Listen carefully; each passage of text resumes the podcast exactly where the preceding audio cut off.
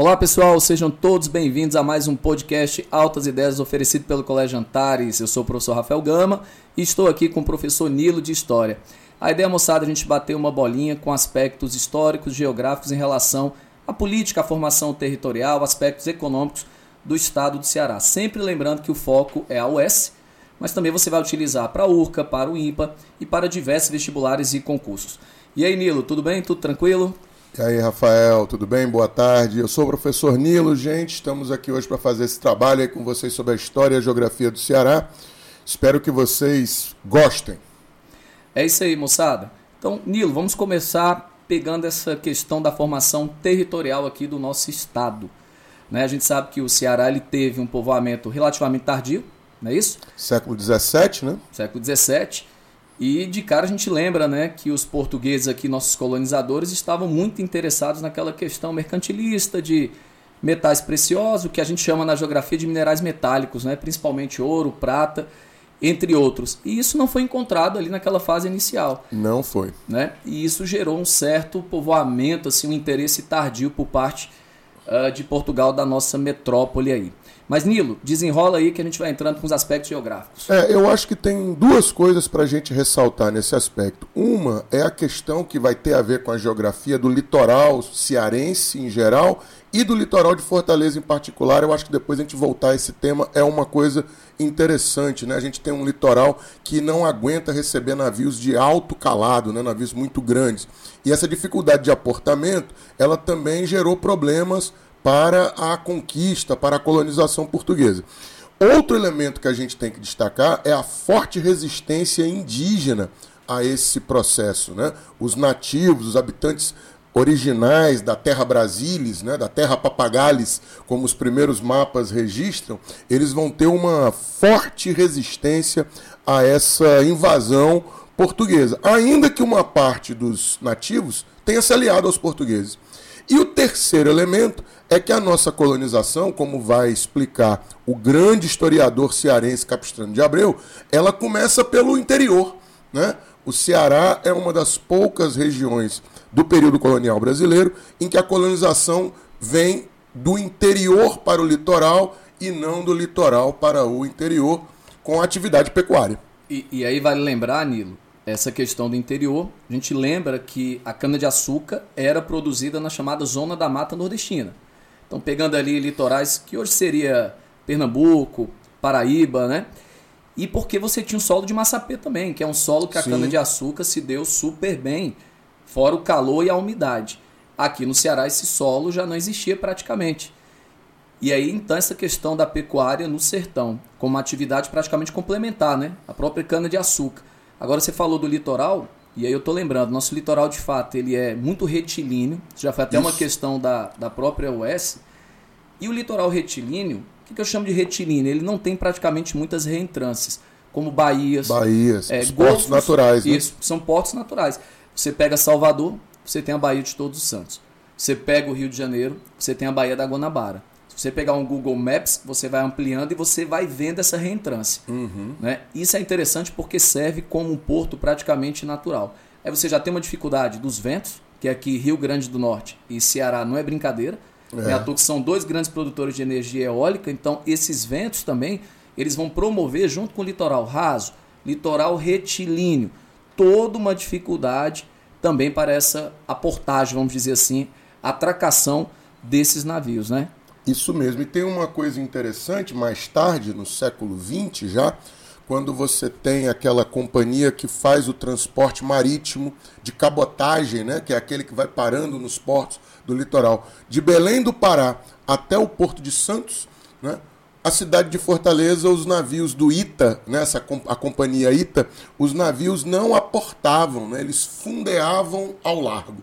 Então, o passageiro que quisesse desembarcar na cidade de Fortaleza, ele tinha que ser trazido até o litoral de Jangada. E isso, obviamente, dificultou, né? Muita gente não descia porque não confiava, né? De vez em quando aconteciam acidentes nas jangadas, as pessoas caíam das jangadas, a carga caía. E isso vai ser um fator até para explicar uma certa dificuldade do desenvolvimento econômico de Fortaleza como uma grande metrópole ali no final do século XIX até o início do século XX. Né? E a gente lembra até dessa questão é, do nosso litoral ser raso, que você vê que a gente, claro, naquela época você não tinha tecnologia para fazer portos com grande profundidade, como é, por exemplo, o Porto do Mucuripe, que é mais recente, e o do Pecém, que é mais recente ainda. Né? Do Pecém está praticamente completando 20 anos da sua reinauguração, vamos dizer assim. Né? E o porto do próprio Pecém, ele tem um lance interessante que ele é um pier.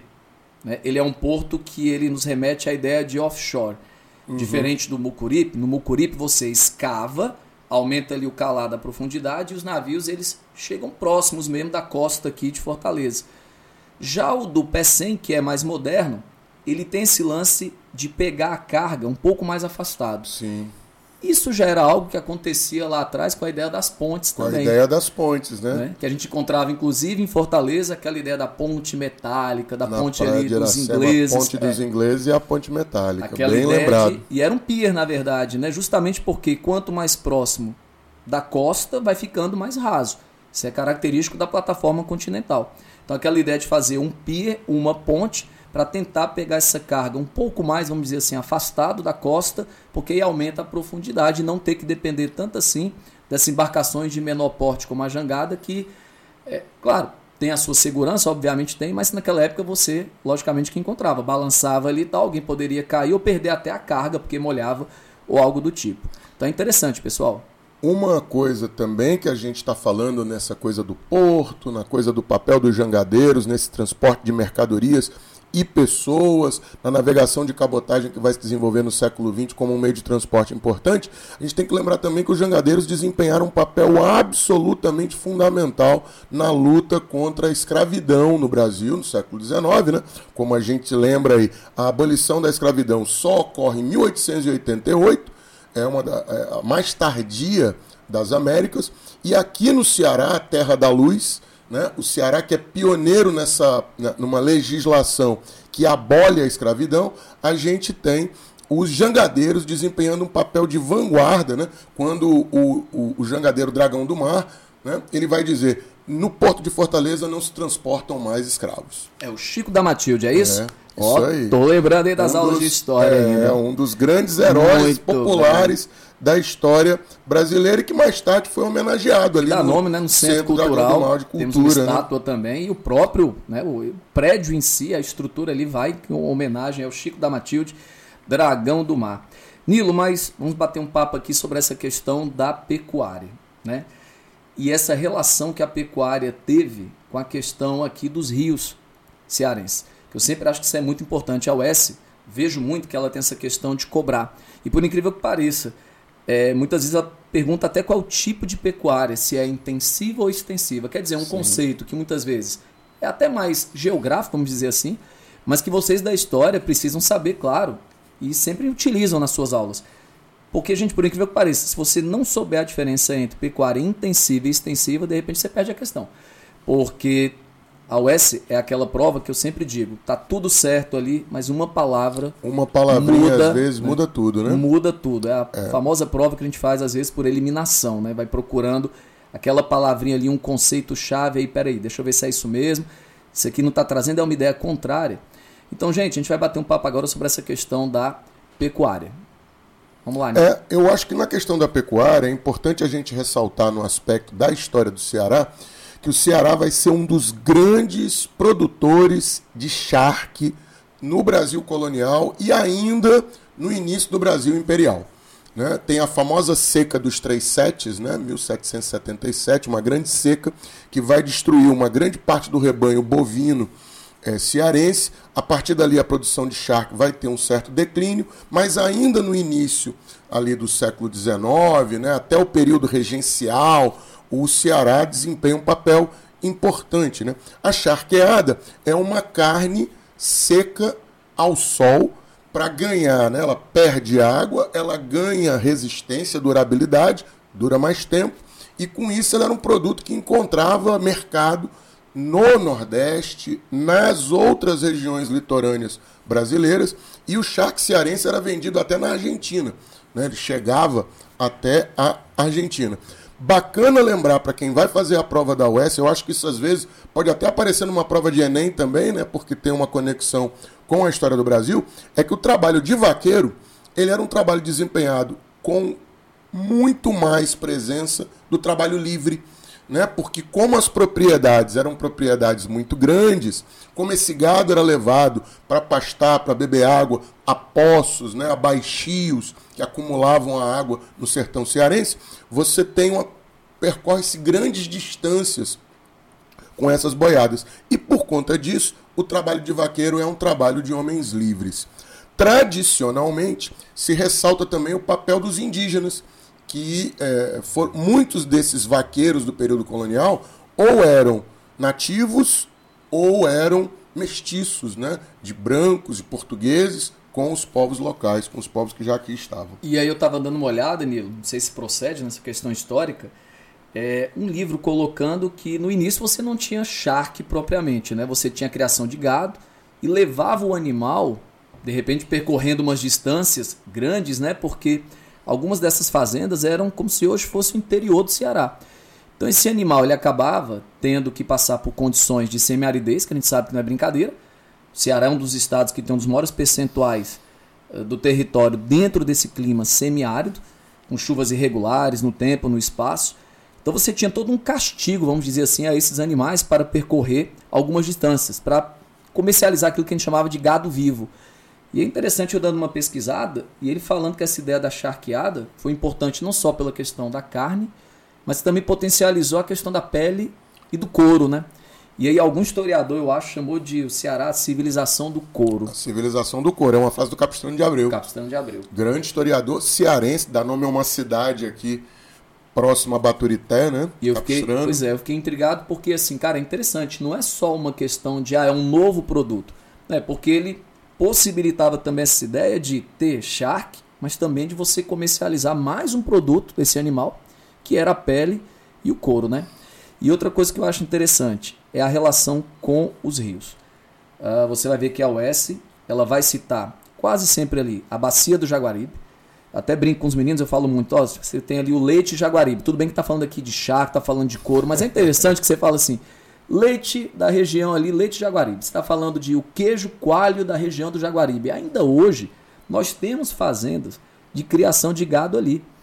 Claro que aqui está falando de uma outra época, era um outro produto, ninguém está falando aqui de leite ou falando de queijo coalho, mas é interessante como essa bacia do Jaguaribe, que é, moçada, o maior rio cearense, é a bacia mais importante, seus afluentes também, como Banabuiú, Salgado, são de extrema importância. E também o rio Acaraú, onde nós temos a cidade ali de Sobral, que é cortada por esse rio Acaraú. E você deve pensar o seguinte, Gama, mas o que, que tem a ver esses rios com a pecuária? O animal precisava ficar próximo. Você tinha que ter água para o animal beber e você ainda precisava dessa água porque num estado que a semiaridez ela é um problema, essa questão das áreas próximas aos rios representava um certo conforto né? e você tinha uma garantia ali de ter água pelo menos uma parte do ano para algumas áreas ali de pastagem. Agora, um outro ponto que eu achei interessante, eu tinha até batido um print, é, e aí não sei se foi um equívoco. Nessa passagem de um livro, ele fala da questão da estiagem durante o verão, e que era muito ruim para as fazendas de gado. Só que eu fiquei pensando, será que isso realmente foi um erro? Porque o que a gente chama na geografia de verão é aquele período ali que começa final de dezembro, aí vai janeiro, fevereiro e até mais ou menos 21 de março. Depois é o outono. Essas são de fato as nossas chuvas. E aí eu acho que nesse livro traz toda aquela ideia que às vezes a gente erra muito aqui no Ceará de chamar esse período de chuva de período de inverno. O linguajar popular, o linguajar né? popular. não bate com o linguajar científico. Científico. Tem uma questão do IF antiga, quando o IF ainda tinha vestibular próprio, que ele falava, era para marcar correta, era exatamente essa. Aquilo que o Ceará chama habitualmente, popularmente, de inverno, na verdade corresponde ao período de chuvas, a quadra chuvosa, que é o advento do verão, passagem para o outono.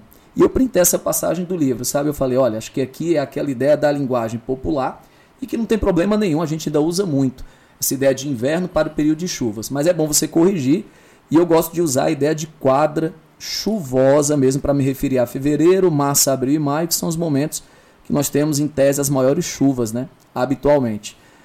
Uma coisa que é importante lembrar aí da civilização do couro, né, que É, as charqueadas, elas vão ter, né, como elas são, é, elas abasteciam os escravos, né, a escravaria, como se dizia, eles também vão ser vendidos fora do Ceará. Então você tem que ter um porto para escoar essa produção. Né? E nós temos dois portos que se destacam: Camusim, com menor é, importância, e Aracati, né? que está ali né, fazendo parte desse, desse vínculo com a produção do gado, a transformação do gado em charque e a sua venda no mercado colonial. É, Dizia-se da criação do gado que do boi nada se perde, né? Então tudo era transformado em mercadoria, né? A carne, o couro, os tendões, os chifres, o casco, tudo isso, os ossos, tudo isso ganhava utilidade na economia local, né? na economia colonial. Então, realmente tem essa característica. E a outra grande atividade econômica do período colonial e do período imperial aqui no Ceará vai ser justamente o algodão. Né? O algodão cearense, que vai aí ser uma das atividades fortes no desenvolvimento do, da cidade de Fortaleza, que não era produtora de algodão, mas era para onde era escoada a produção que era gerada no interior. É. Nilo, só lembrando aí, voltando um pouquinho essa questão de Aracati, se você olhar a posição no mapa de Aracati, é na foz do Rio Jaguaribe. De um lado você tem o município de Fortim, que a galera brinca ali, é o, o local que eu gosto pra caramba. Quem não conhece, vá lá. Mas não precisa muvucar demais, não, como a gente fala. Não precisa encher como Jericoacoara, canoa Fortinho que eu gosto, mas. Bonito. É, Forte é um espetáculo, cara. Você tem um canto da Barra, que é o encontro ali do Rio com o Mar, você tem um Pontal do Maceió, você tem a sede do município. Olha, sensacional.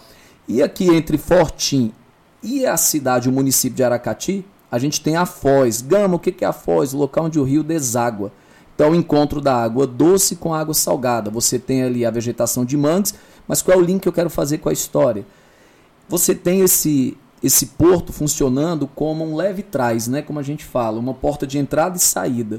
A gente vê muito, até em alguns livros de história de Ceará, colocando que escoava charque, mas também trazia aquilo que era importado aqui no Ceará, né? Então você tinha aquela função ali. E outra coisa, litoral, ventos.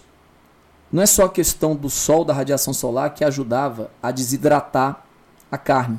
O vento também e o sal.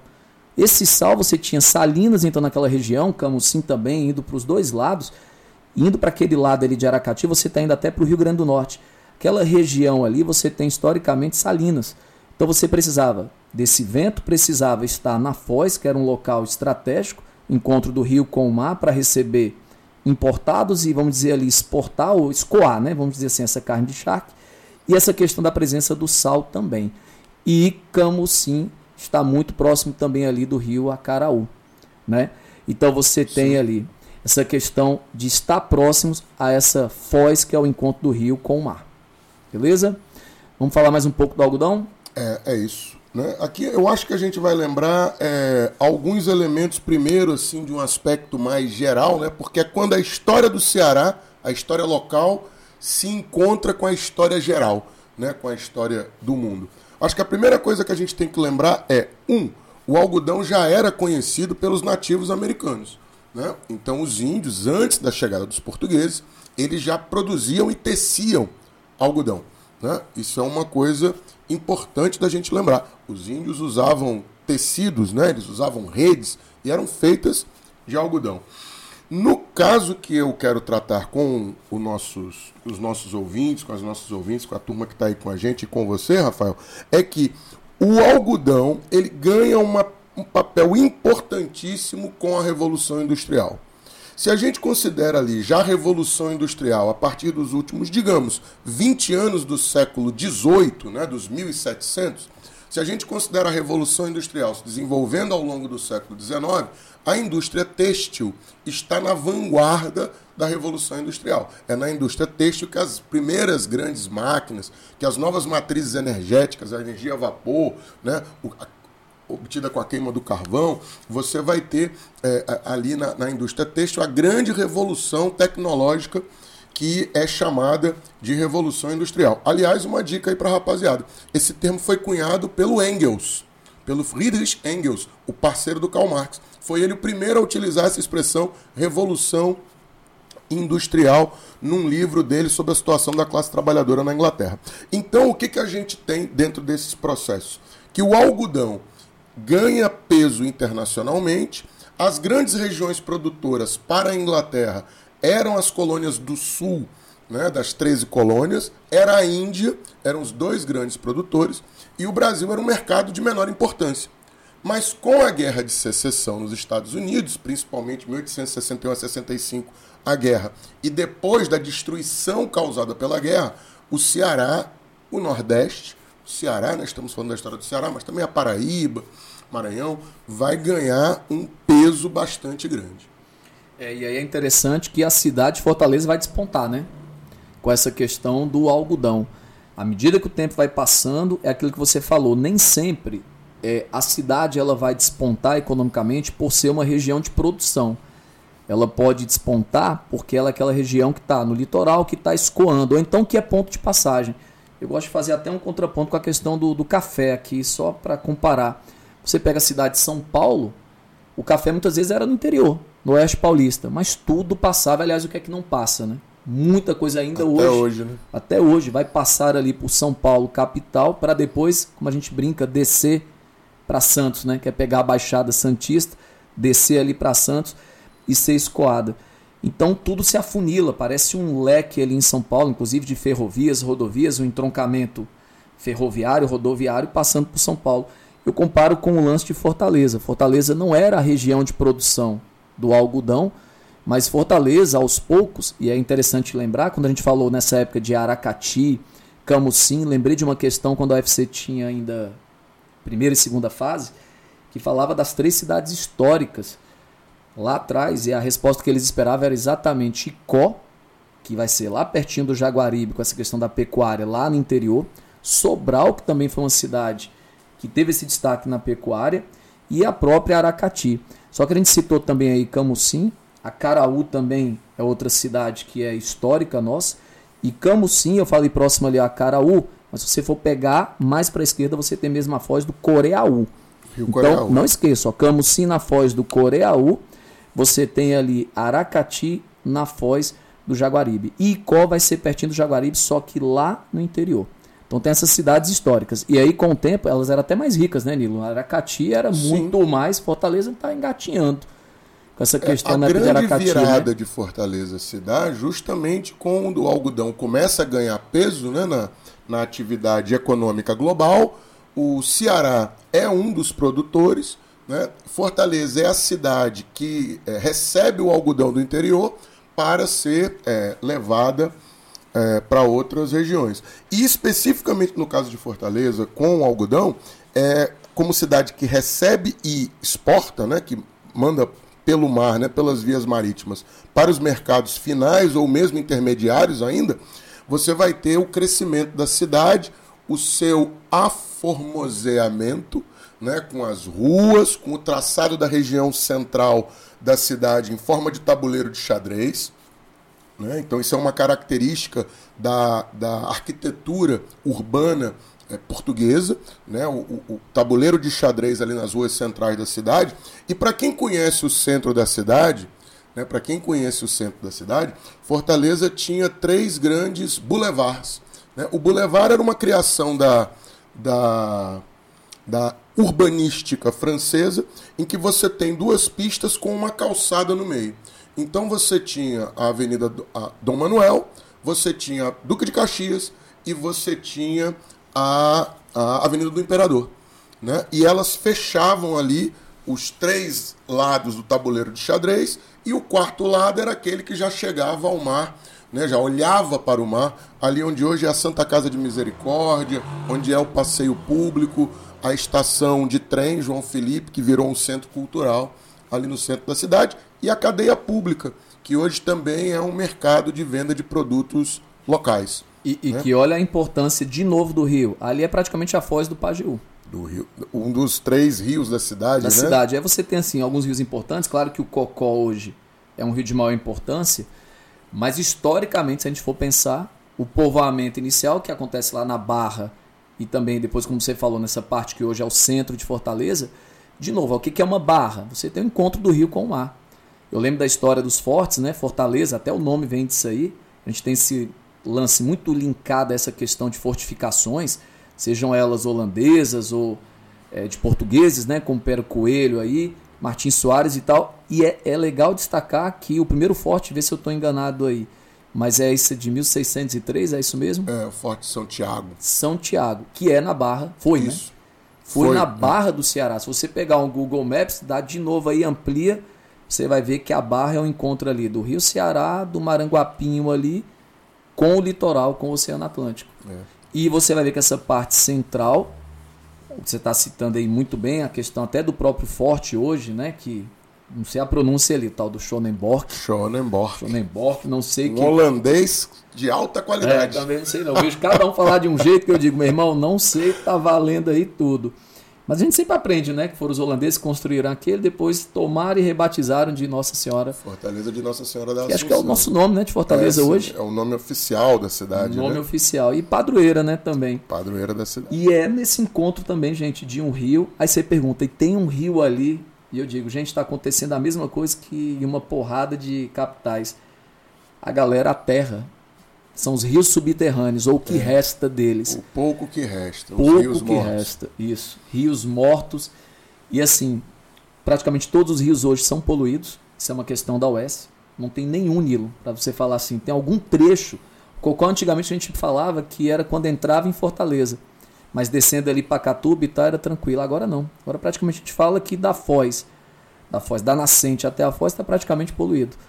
E isso é interessante num estado que essa dificuldade da água, essa própria contaminação dos rios de uma capital, mas isso não é uma é, peculiaridade de Fortaleza. Exatamente. Se você for em qualquer grande cidade, aliás, em algumas do mundo, só que, por exemplo, na Coreia do Sul, em Seul, eles fizeram o contrário, né? viram a bobagem que eles fizeram aterrando alguns rios, resolveram abrir, revitalizar. Essa palavra é importante, moçada. Revitalizar esses rios. Aqui o Maceió parece um canal, e o Pajeú, você deve estar se perguntando, e tem um rio ali passando pelo centro, ele está quase todo subterrâneo. Quando muito você vê na praça do CDL. Sim, na praça do né, CDL. Da Câmara dos Dirigentes Logistas, com às vezes um palmo de água. É, e você jura que é um canal, ali um esgoto praticamente, uma galeria. E a gente vê também atrás ali do Paço Municipal e do Mercado é. Central. Mas é isso, moçada, para você ver essa importância que os rios, não só na ocupação dos sertões, da parte interiorana, mas também até da ocupação da cidade de Fortaleza com a Barra do Ceará e com o entorno ali da. onde hoje é a próxima catedral, né? Por ali, o forte, ali aquela área do mercado central no centro de Fortaleza. Não é isso? É, e essa atividade econômica do algodão, que vai dar essa prioridade né, econômica e política para a cidade de Fortaleza realmente, né? A gente costuma sempre, sempre lembrar que a cidade de Fortaleza é uma cidade que tem um vínculo muito forte com o interior. Né? O, o cearense sabe disso, né? Quem é cearense de três gerações, aquela coisa de quando sabe o, nome, o sobrenome de alguém, você pergunta logo: ah, você é Queiroz, você é Aragão, você é, você é de qual interior? Né? A conexão que a cidade de Fortaleza tem com o interior é muito forte. E especificamente no caso do desenvolvimento do algodão, vai haver um complemento. Né? A primeira linha de trem, a primeira ferrovia do Ceará, ela liga a região de Baturité até Fortaleza. Essa linha ela tinha como utilidade econômica, né? claro, transportava passageiros, mas como utilidade econômica, trazer os hortifruti granjeiros né, para a cidade, mas trazer o café porque naquela região ali, do maciço do Baturité, como se diz, né? Ali era uma região, era e é uma região de produção de café, de café de sombra. O Ceará chegou a ser um grande produtor de café num determinado período ali no final do século XIX e no início do século XX. E essa estrada de ferro, ela foi, ela, ela é desenvolvida para chegar até Quixadá, que é justamente o centro de produção do algodão no interior. Sertão Central. Eu cometi aí o, crime, eu digo que é um crime, porque eu visitei há pouquíssimo tempo aquele sítio São Luís, em Pacuti. Hum. Meu irmão, que espetáculo, assim, ainda muito bem cuidado. Chegou a plantar café ali também, né? Pelo menos tá lá no histórico, tudo direitinho. E fiquei impressionado. Um local de uma beleza, assim, já é Pacuti, você já desce um pouco para quem está em Guaramiranga, mas aí você falou do maciço de Baturité. Quando você passa pela cidade de Baturité, a gente ainda consegue ver a réplica né, de uma Maria Fumaça. Exatamente, tem um você museu. Tem um né? museu, né? Demonstrando essa importância dessa via férrea também. E o que é o maciço de Baturité? É maciço porque é cristalino, tá, moçada? Isso é a cara da UES. Então, estrutura geológica cristalina. E é uma ideia de um maciço porque é algo que resistiu ao tempo. Houve muita erosão no entorno, mas você tem ali naquele formato ainda de serra, que é aquele formato de sobe e desce, sobe e Uhum. desce. Né? Então pode falar também serra de Baturité, não tem problema. Só que eu acho até bacana usar mesmo o termo maciço, que é o termo mais usual pela, pela UES.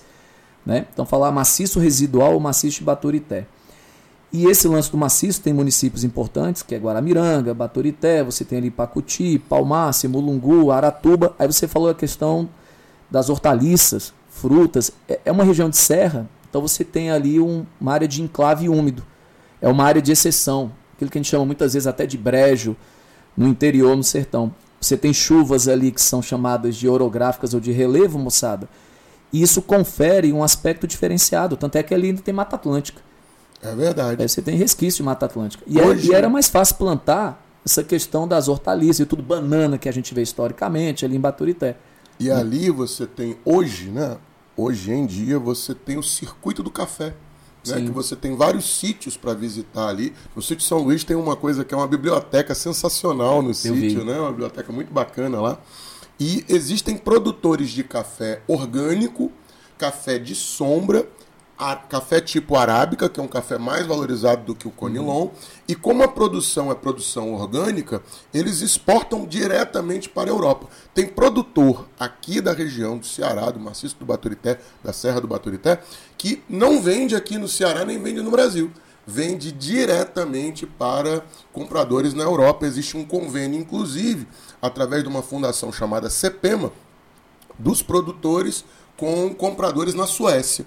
Né?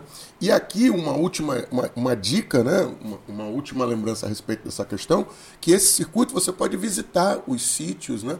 É, tomar, lá em Mulungu tem um sítio que se visita, que você toma o café produzido por eles Sensacional. né? Que é muito bacana. Tem um café da manhã ao estilo colonial, como eles chamam, né? Aquela fartura alimentar e com o café produzido no É. Eu, próprio eu sítio. fui tomar o café da mesmo São Luís. Por isso que eu falo que é um crime, o tanto que eu demorei para conhecer. Porque é, é incrível, cara. A, a estrutura ainda, o café, a sensação de você estar ali naquele. Não vou dizer que é pé de serra, ali ainda é serra, mas sensacional. Conheça, viu, moçada? Essa rota do café eu ainda não consegui fazer, mas peguei o encarte, vi ali todo o circuito. E quando eu tiver um tempo, com certeza, ainda potencializa o turismo, que naquela região do Maciço Baturité, com o carro-chefe ali, Guaramiranga, mas isso é bacana também. É uma Tá. atividade forte. Uma atividade forte. É isso. Nilo, vamos falar um pouquinho agora dessa questão da seca, né? Para tirar, né? é, tirar os estereótipos também que existem em relação à seca. Ainda pode ser que tenha alguém que ainda ache que o grande problema da seca é natural, que não é. Eu até brinco, uma vez teve uma discussão grande sobre o, o nome do DENOX, a sigla, né? Porque era Departamento Nacional de Obras contra a seca. E de repente é uma discussão, mas que tem seu sentido, que queriam mudar o C de contra para o C de convivência. Pode parecer bobagem, mas não é.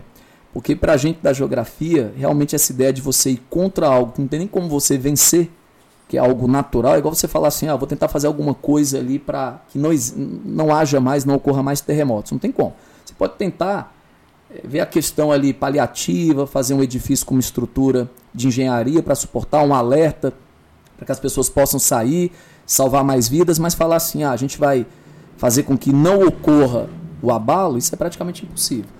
Então a seca não tem como. Eu sei que lá os caras lá nos Emirados Árabes já estão fazendo até chover e tal, aquela coisa toda, usando drone, a tecnologia. Mas primeiro, isso é grana. E segundo, né, a gente sempre fala, isso aí você não vai conseguir resolver tudo. Então essa questão ainda, que algumas pessoas pensam, ah, é uma questão meramente ou somente natural. A gente vai tentar tirar esse mito aí de que a seca é apenas um elemento natural. Agora, quando você fala nas grandes secas, é, hoje a gente sabe que pode haver uma relação muito grande entre dois fenômenos que e os vestibulares nos últimos 10, 15 anos cobram, e o próprio Enem também, não só o S, que é o famoso El Ninho e Laninha. E é sempre bom a gente lembrar, moçada, essa questão da seca, que quando você tem esse fenômeno do El Ninho, que é esse aquecimento anormal das águas do Pacífico, isso pode piorar essa questão da seca aqui no semiárido nordestino. A laninha é o inverso, é o resfriamento anormal do mesmo oceano Pacífico, só que você pode promover enchentes, que é igualmente ruim.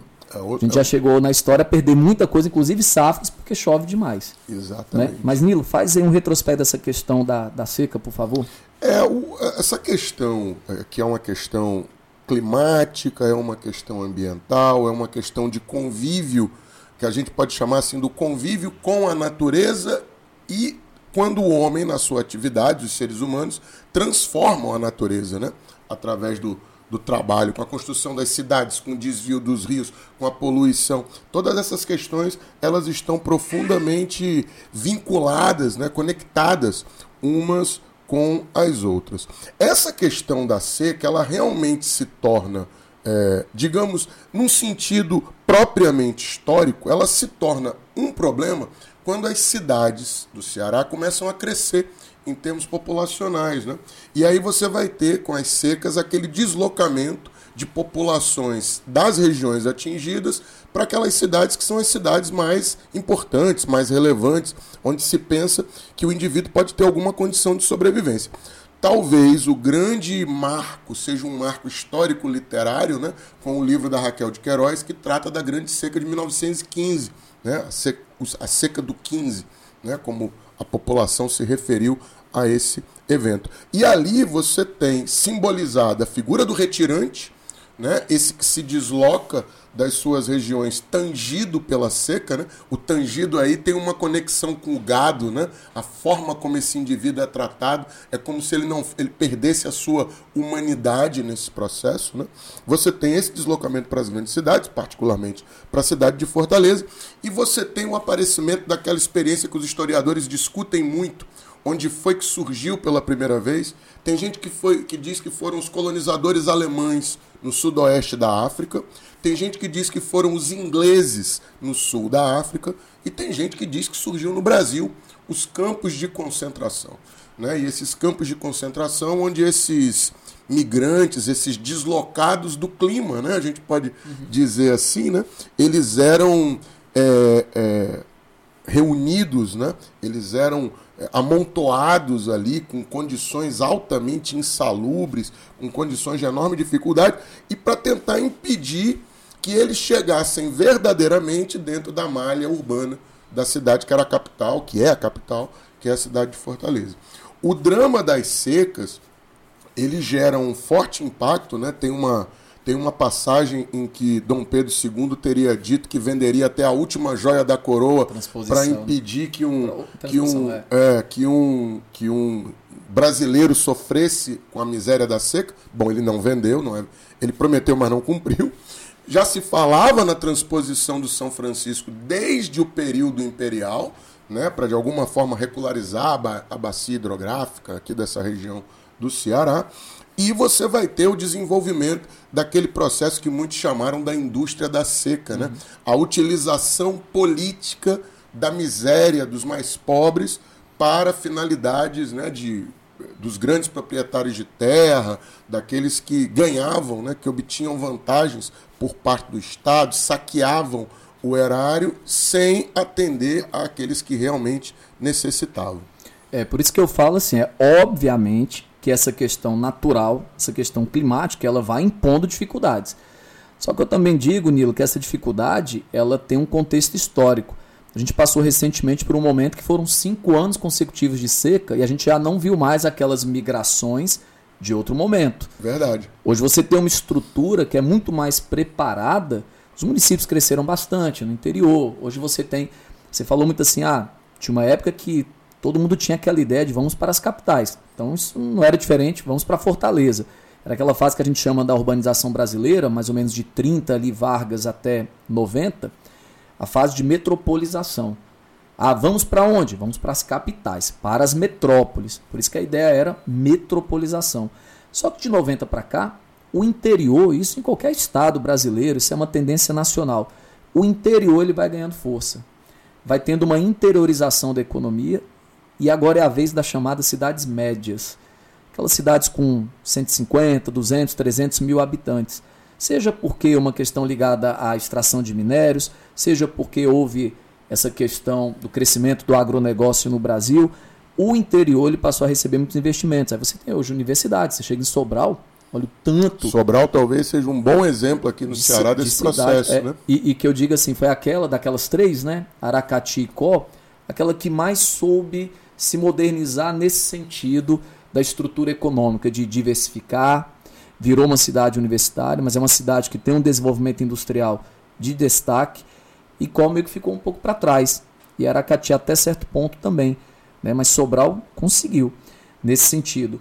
E hoje, então, a estrutura ela suporta mais as consequências de uma seca do que a gente está falando aí de 100 anos, por exemplo, né? um século atrás. E também outro ponto que é importante, é, eu falei da questão do El Ninho, que pode influenciar esse período de seca, mas também as massas de ar úmidas elas têm dificuldades para chegar até o sertão semiárido. E você tem a questão da própria estrutura geológica ser predominantemente cristalina no sertão, isso também dificulta, e os rios serem intermitentes, boa parte deles, com exceção de um São Francisco, que é o rio mais importante do, do Nordeste, mas você tem essa preocupação também que os rios eles secam em uma época do ano. Então você não tem tanta umidade para liberar para a atmosfera, como você tem, por exemplo, na Amazônia. Você tem a floresta que libera, o solo que libera, os rios que também que evaporam e liberam muita umidade. Então, obviamente, que tem essa questão natural. A seca ela impõe dificuldades, mas também é uma questão política e de estrutura econômica. E uma questão também de contexto histórico. Né? Então vale a pena a gente destacar isso aí. Sobre esses campos de concentração, tinha também uma ideia de preconceito, Nilo? Ah, com certeza, né? Você vai ter. A, a, a, existe aquela ideia já sedimentada. Não, isso também não é uma exclusividade do Ceará, uhum. não é uma particularidade cearense, mas é aquela ideia que é própria do desenvolvimento das atividades capitalistas, né, pelo, seu, pelo tipo de atividade. Peguemos o capitalismo na sua etapa mercantil, pegamos o capitalismo na sua etapa industrial, que o locus próprio do capitalismo é a cidade. Né? E isso, e aí estamos falando das grandes cidades, né? das cidades industriais, dessas cidades em que a população cresce, que se vincula ao trabalho industrial, a atividades comerciais. Então, o migrante, o retirante, ele é visto com desprezo, ele é visto com preconceito. Ele é um miserável, ele é o pedinte. Né? E ele vai ser tratado dessa forma. Né? Pelo, tanto pelo poder público, que transforma a questão social num caso de polícia, quanto por uma visão que alterna-se entre o desprezo né, e a, a, a, a compaixão. Né? Entre o desprezo e a compaixão. É importante notar que nesse período, é, essas, essas movimentações de população, reunir pessoas num campo de concentração, de, milhares de pessoas reunidas num espaço que não tinha nenhuma condição infraestrutural, isso gerava doenças. Né? E essas doenças eram é, vinculadas a essas pessoas. Né? Então, como se elas fossem é, móveis dessa doença. Né? E isso sim vai gerar um enorme preconceito, uma enorme discriminação para essa população que se deslocava. Eu gosto, só para finalizar aqui a minha com relação a isso, eu gosto de dizer que eu sou filho dessa diáspora, né? porque o meu pai era cearense e foi morar no Rio de Janeiro para buscar melhores condições. Né? Eu ia falar isso agora. De uma outra, então, uma outra corrente migratória também que era é. assim: se eu não vou para Fortaleza, né? ali saio do interior dessa questão da seca e vou para Fortaleza, tem aquela famosa migração dos anos ali 50, 60, até 70, aquela migração para o sudeste. Exatamente. E também lembrar a época ali, governo JK, da construção de Brasília com da os candangos também. Brasília. E aí é interessante, mais uma vez, lembrar que hoje tem a migração de retorno. Hoje você pega o Nordeste até essa área de sertão, ainda tem muita pobreza? Tem. Ainda tem muito atraso econômico, social? Tem. Mas você tem áreas hoje que se destacam. Você pega a produção de uvas no submédio ali de São Francisco, Petrolina, Juazeiro. Você pega as flores aqui na Ibiapaba, Guaramiranga. Então você tem uma atividade econômica, ela vai se diversificando. E é interessante lembrar essa migração de Ibiapaba retorno. ali, né? São Benedito. Já São Benedito mesmo, que tem a CA Rosa e tem o grupo Reges, que vem de fora, vem lá de baixo. Aí vem para cá produzir inclusive flores orgânicas também, como o Reges já produziu. E aí, claro, lembrando que as flores elas são mais delicadas e tudo elas não suportam esse calor né, grande aí do sertão, então elas vão para a serra. Aí Guaramiranga, no maciço Baturité, e as flores lá também em São Benedito, que virou um grande negócio. Mas é legal você falar que, olha, saiu, foi para o Rio de Janeiro, né? É. Teu pai, e tinha que realmente aquela migração. Minha mãe é cearense. E voltando. E aí você vai vendo. É. é. Minha mãe é cearense, meu pai é mineiro. Ah, mas bom. o meu avô, por parte de pai, é Maranhão. Eu tô aquela música. Do Chico Buarque. Do Chico né? Buarque, me falhou o nome agora. Que a minha avó é de Manaus. Aí você pensa, é Manaus, Maranhão. Aí foram, tiveram os filhos em Minas. Meu pai vai para Brasília trabalhar e minha mãe vai passar lá umas férias, conhecer, saindo de Canindé e conhecem. Aí depois eu fui morar. Morei em Brasília, fui morar em Minas, terra do pai, e depois já estou um bom tempo aqui, já mais de duas décadas, no Ceará. E eu acho que esse é, esse é um lance legal. É um, é um bom resumo do Brasil. É né? um bom resumo do, do que somos nós. E ainda bem, e essa diversidade aí que a gente defende tanto. Mas é isso. Moçada, espero que vocês tenham gostado demais. Eu vou ficando por aqui. O professor Nilo também vai se despedir. Valeu, forte abraço. Lembrando que está disponível no YouTube, mas se você quiser também apenas ouvir, está disponível na plataforma do Spotify, beleza? Nilo, eu vou ficando por aqui. Eu agradeço demais. Foi muito bom. O tempo passou rápido. A gente se encontra depois no próximo momento. É Valeu? É isso aí, Rafael. Obrigado aí. Foi sensacional esse bate-bola.